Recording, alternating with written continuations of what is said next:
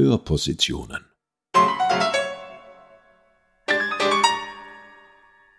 Eine Kooperation von Musiksammlung der Tiroler Landesmuseen und Gemeindemuseum Absam. Je größer die Distanz.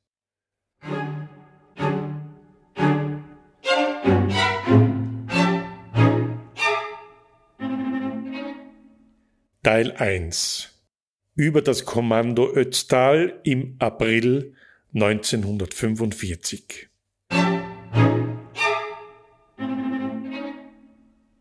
Sie hören Albert Knoll, er arbeitet in der KZ-Gedenkstätte Dachau, und Elisabeth Hartmann. Sie war im April 1945 mit ihrem Mann in Kempfenhausen am Starnberger See Augenzeugin eines Todesmarsches.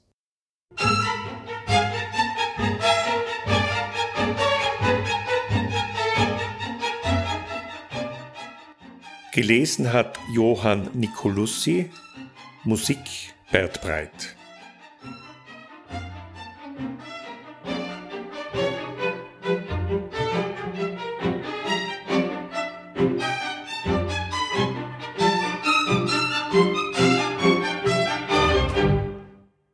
Haben ausgemergelte, Sie haben Haufen von ausgemergelten Häftlingen daherkommen sehen, durch ihr Dorf durchmarschieren sehen. Schwer bewaffnete SS-Männer, aber auch Wehrmachtsangehörige haben die Männer und Frauen begleitet, die in Sträflingsuniformen zum Teil, aber auch zum Teil abgerissenen Kleidungsstücken unterwegs waren, haben die bewacht. Es waren Hunde dabei und es waren Schüsse zu hören, wenn jemand nicht mehr weitergehen konnte, auf dem Weg liegen blieb und nicht mehr, nicht mehr aufstehen konnte, dann wurde er einfach erschossen.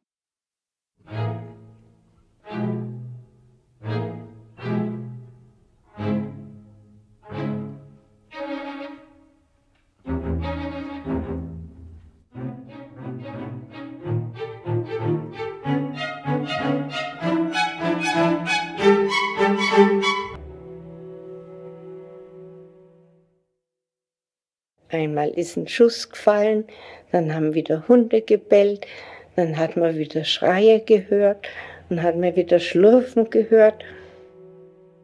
Was die Bewohner dieser Dörfer nachhaltig in Erinnerung behalten haben, war dieses Klappern der Holzsohlen.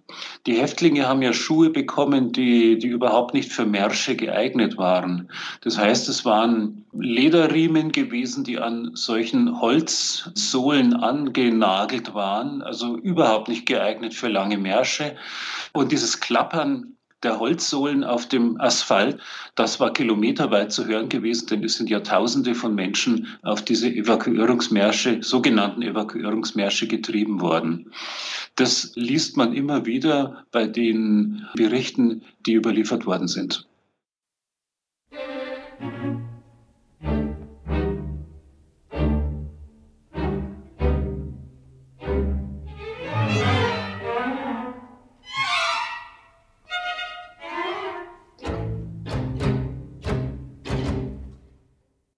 Volksschuldirektor August Thielmann, Telfs.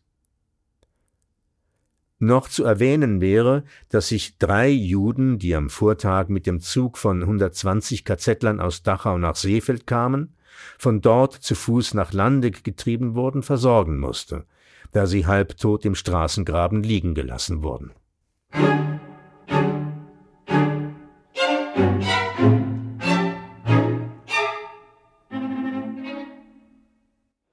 Den Gefangenen kann man jetzt Folgendes sagen. Es sind in erster Linie jüdische Häftlinge, deutsche Häftlinge und sowjetische Häftlinge. Aus diesen drei Gruppen setzten sich diese Marschkolonnen zusammen, die zwangsweise ausgesucht wurden im Konzentrationslager Dachau und seinen Außenlagern.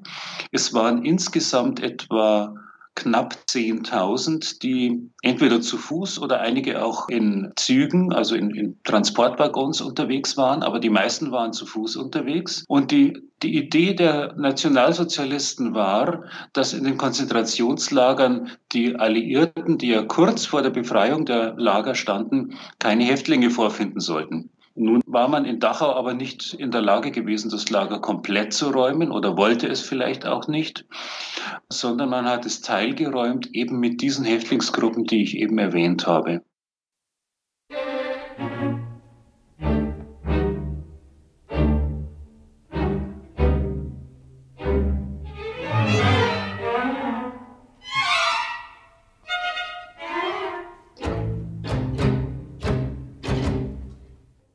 Das heißt, jeder dieser Gefangenen bekam eine minimale Verpflegung. Es war, glaube ich, ein halbes Brot und etwas Margarine in die Hand gedrückt und konnte es dann in einem Bündel auf dem Rücken mit sich tragen, auch noch eine Decke, denn man hat ja im Freien übernachtet. Und die Häftlinge mussten sich am 26. April 1945 auf dem Appellplatz des KZ Dachau aufstellen diese ausgesuchten Häftlinge. Das war also drei Tage, bevor die Amerikaner dann angekommen sind. Das dauerte dann einige Zeit, bis der Marsch tatsächlich losging. Und die Häftlinge waren recht verzweifelt gewesen, denn sie wussten überhaupt nicht, was ihnen bevorstand. Es gingen Gerüchte schon seit Tagen herum, dass es einen Befehl von Himmler, von Heinrich Himmler geben würde, dass alle Häftlinge ermordet werden würden. Und das machte die Runde und, und keiner wusste, ob er den nächsten Tag wirklich lebend noch sehen wird. Denn so ein Abmarsch aus dem Konzentrationslager bedeutete immer ein Marsch ins Ungewisse hinein. Und das war mit extrem hohem Risiko verbunden. Ich sage das jetzt, weil Häftlinge eben gewohnt waren, im Konzentrationslager wussten sie, wo sie sich verbergen konnten, wo sie, welche Wege sie einschlagen mussten. Wenn sie aber gezwungen waren, auf so einen Todesmarsch zu gehen, dann waren sie völlig der Willkür der Begleitmannschaften, der SS-Mannschaften ausgesetzt. Also diese große Angst war da. Es wurde verbreitet, dass der Marsch dann in ein neues Außenlager im Ötztal gehen sollte. Und dort würden die Häftlinge eben für die Alpenfestung eingesetzt werden, also für diese letzte Verteidigungslinie, die geplant war und sollten dort eben für die Luftverteidigung eingesetzt werden und erstmal Baracken bauen und dort dann eben die entsprechenden äh, Rüstungsgüter herstellen.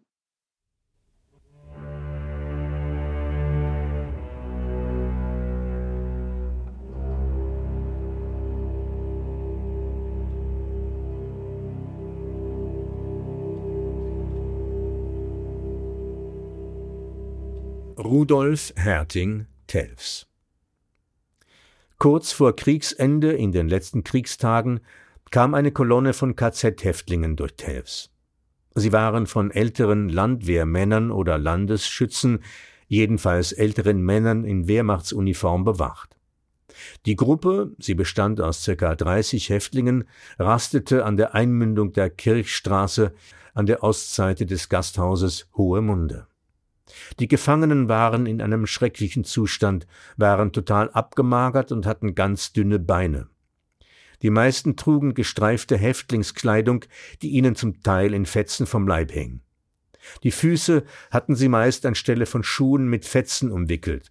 Damals, Ende April, war es im Gegensatz zu den ersten Maitagen, an denen es schneite, sehr heiß, so dass die Männer total erschöpft waren. Ich glaube, dass kaum noch jemand daran dachte von den Häftlingen, dass es mit der Wahrheit zuging, denn man hörte ja schon den Geschützdonner der alliierten Truppen, die sich langsam den Süden Bayerns näherten. Und das war also höchst prekär gewesen, denn es war eben dieses Gerücht da, dass kein Häftling lebend den Alliierten in die Hände fallen sollte, dass alle ermordet werden sollten nun eben auf diesem Marsch. Und tatsächlich sind auch viele ums Leben gekommen.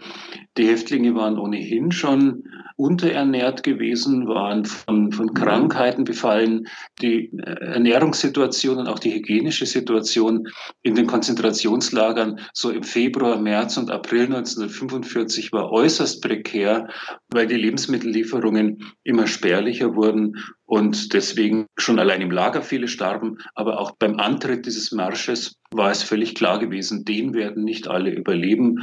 Wie viele dann tatsächlich gestorben sind, wissen wir nicht genau, weil dazu die Unterlagen einfach fehlen. Wir wissen, wie viele da und dort begraben sind. Beispielsweise in Seefeld in Tirol gibt es ja so ein großes Grab von Häftlingen, die den Marsch nicht überstanden haben, aber auch in vielen anderen bayerischen Orten.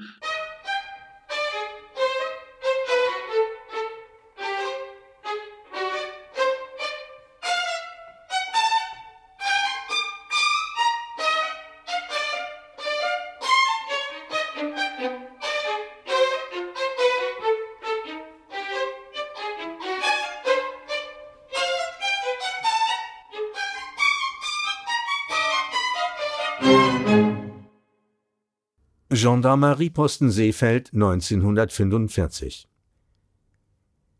Im Föhrenwald oberhalb des Waldhotels in Seefeld sind in fünf Massengräbern insgesamt 28 KZ-Häftlinge, Juden, beerdigt, die anlässlich des Judentransportes Ende April 1945 hier verstorben sind und am 1. und 2. Mai beigesetzt wurden die Identität aller dieser Toten konnte nicht festgestellt werden, da sie keinerlei Papiere oder sonstige Erkennungszeichen bei sich hatten. Ein weiterer unbekannter KZ-Häftling, Jude, ist in einer Wiese unweit Mösern, und zwar etwa 200 Meter östlich der Jausenstation in Mösern und knapp südlich der Straße Seefeld-Mösern, beerdigt. Das sind also viele hundert Häftlinge liegen geblieben, einfach verscharrt worden und sind heute entweder in Ehrengräbern oder man hat diese Gräber aufgelöst und hat die Gebeine dann auf einem zentralen Friedhof in Dachau, dem Leitenberg, bestattet. Also es gibt sogenannte Kolonnenaufstellungen und wenn man die zusammenzählt, kommt man auf knapp 10.000. Also zwischen 9.000 und 10.000 liegt die Zahl. Von Dachau direkt, also vom Stammlager Dachau, gingen etwa 6.800, mussten 6.800 Häftlinge losgehen. Und aus den Außenlagern, Kaufering, Mühldorf, Ottobrunn, Allach, sind auch nochmal Häftlinge, auch weibliche Häftlinge die für ACFA arbeiten mussten in München-Giesing, sind noch mehrere tausend Häftlinge auf den Weg gezwungen worden. Möglicherweise waren es auch mehr als 10.000, aber das ist so die, die Zahl, die in der Literatur bekannt ist, knapp 10.000 es war so, dass im Konzentrationslager Dachau in der Schlussphase etwa 65.000 Häftlinge waren, etwa die Hälfte in den Außenlagern, die andere Hälfte im Stammlager Dachau selber. Und von diesen 65.000 mussten eben etwa 10.000 auf diesen Todesmarsch gehen, wurden dafür selektiert. Die übrigen Häftlinge, die zumeist also entweder Polen oder Tschechen, Franzosen, Italiener waren, die wurden nicht auf diesen Marsch gezwungen. Was dahinter steckte, hinter dieser Entscheidung, dass nur bestimmte Nationen wie die Juden ausgewählt worden sind, das wissen wir nicht. Aber möglicherweise war die Idee dahinter gewesen, dass Sowjets und Juden zu harten Arbeiten noch eingesetzt werden und die Deutschen sozusagen als Aufpasser dafür dienen sollten. Das ist aber eine reine Spekulation. Wie gesagt, die Versorgung war viel zu knapp gewesen dafür, dass der Marsch ja vom 26. April bis 2. Mai dauerte, also eine knappe Woche waren die Menschen unterwegs.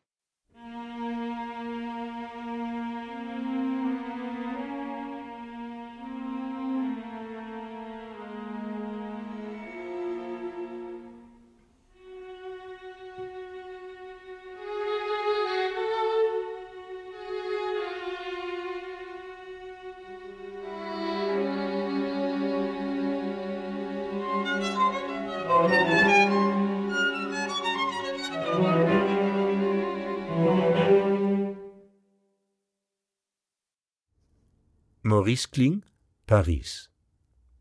Während sie von der SS umstellt warten, sieht Maurice die sonntäglich gekleidete Menge sich auf dem Platz zerstreuen.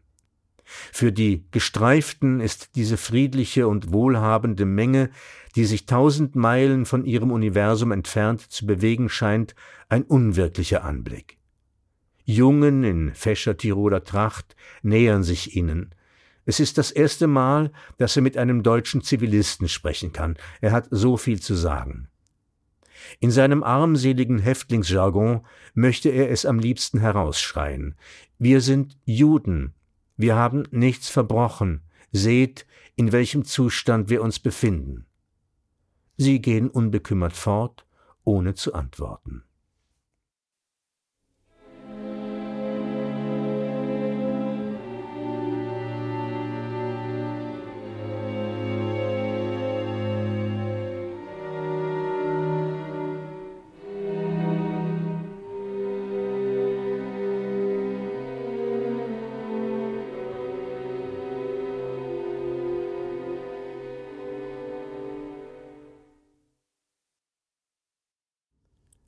Alfred Lipson Journey to Life, Tel Aviv 1961 Eine Gruppe von uns Gefangenen war eingesetzt, die toten Kameraden, circa 200, aus den Waggons zu laden und über die Schienen in den angrenzenden Wald zu tragen. Dort waren bereits andere von uns, die ein Massengrab aushoben. Aber was sich um uns herum tat, berührte uns kaum. Wir saßen in der warmen Sonne, beeindruckt von der absurden Schönheit Seefelds, in einem Tal, umgeben von Berggipfeln. Rote und grüne Dächer überzogen die schneebedeckten Hänge wie Farbspritzer auf einer großen Leinwand. Es kam uns ganz und gar unwirklich vor. Wir saßen hier am Bahnhof dieses exklusiven Urlaubsortes, als ob wir auf unser Taxi zum Hotel warten würden. Wer die Frontlinie verfolgt hat, und das haben ja die hohen Militärs und die SS-Männer, dem müsste eigentlich völlig klar gewesen sein, dass es nur noch wenige Tage dauern kann, bis das gesamte Reichsgebiet erobert würde. So schnell wie die Alliierten voranschritten und so wenig wie ihnen entgegengesetzt werden konnte, denn äh, auch die, die Luftwaffe war ja völlig zusammengebrochen zu diesem Zeitpunkt bereits, war das ein völliger Irrsinn gewesen. Und wie so vieles aber auch Irrsinn war, von der Entscheidung bei Stalingrad angefangen bis eben auch zu diesen Todesmärschen, ist in der Schlussphase der Diktaturen immer festzustellen, dass nicht mehr rational gehandelt wird. Es geistern wahrscheinlich Fantasien in den Köpfen der Menschen herum, die sich an ein Fitzelchen von Hoffnung festgeklammert haben, nämlich die, dass eben diese Alpenfestung, diese ominöse Alpenfestung den alliierten Angriffen widerstehen könnte, halten würde. Was sich natürlich als völliger Trugschluss erwiesen hat. Und ich denke mir, bei rationalem Hinsehen hätte man das auch erkennen können.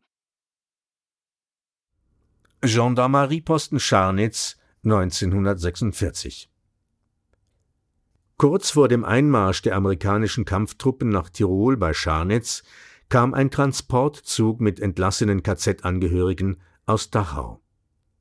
Die seinerzeitige Behörde in Tirol soll sich jedoch geweigert haben, den Transportzug anzunehmen, und so rollte dieser nach stattgefundenen Auseinandersetzungen wieder in Richtung Mittenwald. Da aber die amerikanischen Truppen im Anrücken waren, blieb der Zug zwischen Mittenwald und Scharnitz auf freier Strecke stehen und wurden die entlassenen KZ-Häftlinge auswagoniert. Völlig heruntergekommene Häftlinge noch für einen Rüstungseinsatz einzusetzen, ist ja der, die zweite wahnsinnige Idee. Das hat sich schon in den Monaten zuvor gezeigt, dass beispielsweise in den Außenlagern Kaufering und Mühldorf die völlig abgemagerten jüdischen Häftlinge in diesem Fall gar nicht in der Lage waren, eine äh, ansehnliche Produktion zu erzeugen. Also die, die Rahmenbedingungen waren einfach viel zu schlecht, viel zu unmenschlich gewesen, um überhaupt Rüstungsgüter herzustellen. In dieser Phase wäre also es weder möglich gewesen, Rohstoffe zu besorgen, noch die eingesetzten Häftlinge, sprich Arbeiter, eben zu versorgen.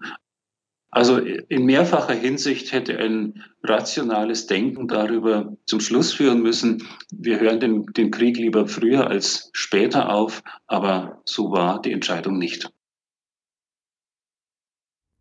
Britisches Rotes Kreuz, Zentrales Ausforschungsbüro, Allgemeine Suchaktion. Gendarmeriepostenkommando Telfs, Bezirk Innsbruck, Tirol, Nummer 992-46. An die Bezirkshauptmannschaft in Innsbruck. Telfs am 4. Mai 1946. zum durch Anruf Auftragzahl römisch 2 9730 vom 24. April 1946 wird nachstehendes Verzeichnis über die im hiesigen Postenbereich wohnhaft gewesenen und verstorbenen ausländischen Kriegsgefangenen, Dienstverpflichteten, Flüchtlingen, Verschleppten und Emigranten unter Beischließung der diesbezüglichen Sterbeurkunden vorgelegt. Anderweitige in Punkt 1 des Auftrages erwähnte ausländische Personen sind in den hiesigen Fürsorgeanstalten nicht in Evidenz gestanden. Erstens Milan Perkic.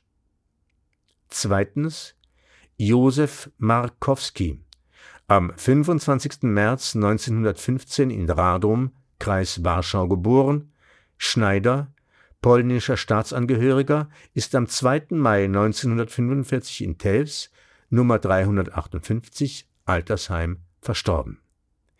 Die Leiche wurde am Ostfriedhof in Telfs, Bezirk Innsbruck, beerdigt. Markowski war politischer Häftling des KZs Dachau und ist derselbe nach seiner Befreiung durch die amerikanischen Truppen beim Durchmarsch mit anderen KZ-Häftlingen durch Tirol in Telfs an Körperschwäche zusammengebrochen und wurde im hiesigen Altersheim untergebracht, wo er nach zwei Tagen verstorben ist. Auch wenn es so ist, dass einige Transporte schon am Starnberger See endeten, und von da aus gar nicht mehr, gar nicht mehr weiterzogen. Aber die eigentliche Zielrichtung, und das geht auch aus den Unterlagen hervor, aus den Tagesmeldungen, aus den Außenlagermeldungen, die ja bis zum Schluss geführt worden sind, da steht eindeutig Ötztal als Ziel drinnen, als neues Außenlager. Und da hat man schon die Zahl dieser 9800 Häftlinge eingetragen, die, die vorgesehen waren, dass, dass sie dort ankommen sollen. Das war also von vornherein das Ziel gewesen gewesen. Das heißt, alle hätten letztlich über Mittenwald, Seefeld den Sattel wieder hinuntergemusst und dann ins Ötztal weiter. Da kam dieser entsetzliche Zug aus Dachau. Da haben also alle noch in ihrer Sträflingskleidung und geschleppt haben sie sich, eben die nicht mehr weiter konnten. Das habe ich Gott sei Dank nicht gesehen, das war ein Stück weiter weg, erschossen und der Zug dauerte einen Tag und zwei Nächte. Und daraufhin hat sich mein Mann gleich am nächsten Morgen ans Klavier gesetzt und hat diese Sonate komponiert.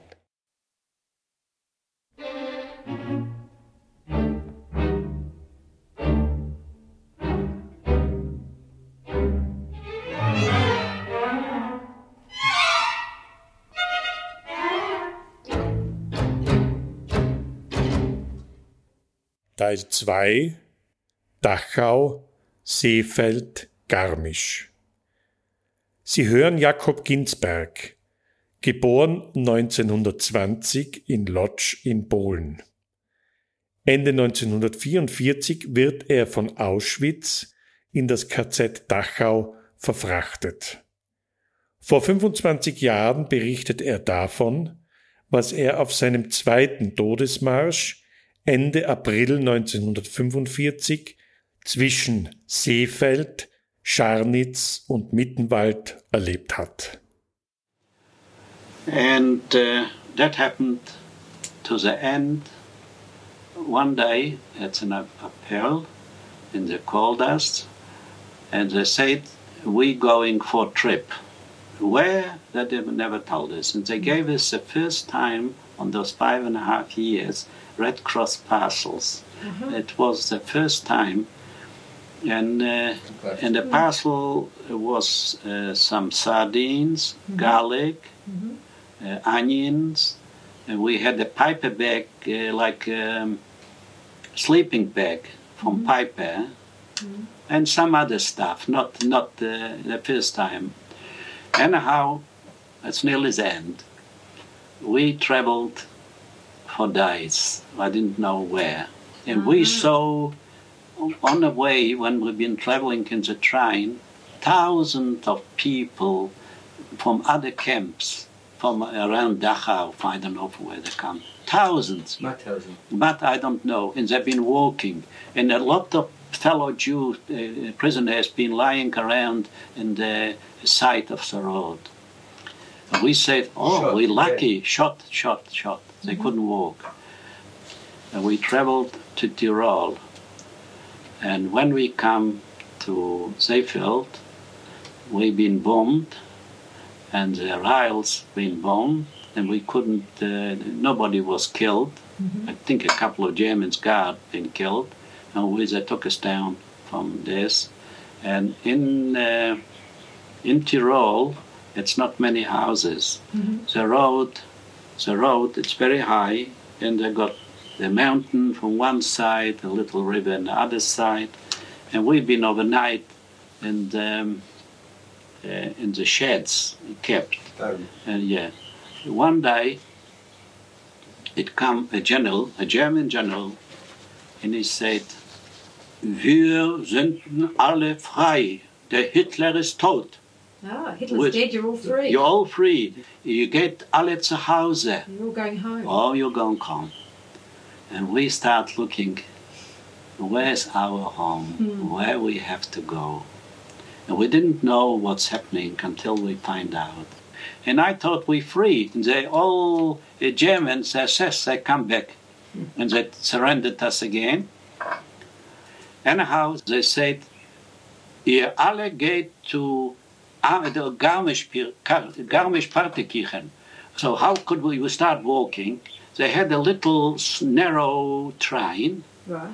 and they put us in those lorries, I don't know, 20, 50, and they took us to one spot until the end of the railway. And they said it was about 3,000 people, but they collect them, we had to wait, and we walked. We walked all tired, not shaved from the many days, and hungry. And we walking, it was a nice afternoon. It comes a Mercedes with a, a Gestapo man. Uh, I, I remember him like now. It was uh, a woman there, a blonde, nice looking German woman, really Irish. And he said, Halt! Wo geht ihr alle? Where are you going? And we told them the Austrians from Seefeld, they said that we have to go to Garmisch. Alle zurück! And he put this uh, back. all back. We turned around. He knew exact what he had to do. He took it back a few kilometers, about three kilometers. And the road is so high, you can't see. Here he had a valley with a little river, and the wall is uh, a, a mountain. And he, in the forest there, was all Germans from all formations, what they run to Italy. But they had ammunition. He collected about, I don't know, 20, 25. They had machine guns, and it was some from Wehrmacht, some from SS, some, but they've been. And he put it around those machine guns, and he had the whistle. He took out his pistol, and he said, uh, "We knew what's going to happen." Going to shoot you. Yeah, and nobody would knew what happened because we from the road we could, uh, you know. See. So this girl, this lady there, she said, Schatz in you, ich bete dir, lass die Häftlinge leben. Die Amis, die Amerikaner sind doch bei, mach das nicht. Und Don't yeah, translate. Please don't shoot. Don't shoot those uh, prisoners. The Amer- Americans, they are close. What, what will you have from this? He heard this whistle and he had this hand, and she kissed him in the neck and pulled it down. So another miracle. That's a mine miracle. We survived. And uh, uh, later on, when I've been liberated and I've been in Garmisch, I spoke on the radio um, to look uh, relatives. I while I spoke German, now I forgot 50 years. I said I'm looking for this lady, but she saved 3,000 people, and um, then uh, it was the end of the night, so he didn't shoot us, but we alive, and he said, how many couples here? Have you got any couples? Well, the Jews, plenty of couples, so two couples. And he said to the um, guard, he said, you stay with them all the night. And uh, what happened? And the time uh, we've been staying until it got dark. The snow was falling in Tyrol. Filthy, hungry. We have never had anything. What we had in the still parcel, I had a bit of uh, garlic. I put in my mouth and put the lips just to feel. And it was start to get uh, daylight. I could see that some tanks with uh, white uh, stars. I ran down. I took a, a old drag out of my this what I had, and I start waving. And they they looked at me, and they say, "Look, what uh, what happened? Who are you?" I said, "Look, we come from Dachau, and we're here." So English? How could I speak English? German I could speak, in Yiddish, in Polish. So one said, "You wait a minute," and I got somebody what speaks your language. Comes uh, some officer, a gingery one, and uh, he was not shaved either because they, they've been battling with the Germans. He come to me, he said, "Is the Yiddish?" I said yes, and he made the Shechayanu. You know Shechayanu. You know we got a prayer for every new thing, Oh, every yontif, right, right. Shechayana, Right. Vikimana. And he said, God, I could see a Jew alive. Uh-huh. Uh, thanks God. And he hugged me. And I said, Look, how can you do it? I'm smelly, excuse my expression. I don't do it. He said, You are honey. You my life. You my brother. So he said anymore, and I called him down. We all come down together, and the Americans took us to on little trucks on some of the tanks. And they've been still going. They had to go. They couldn't stop.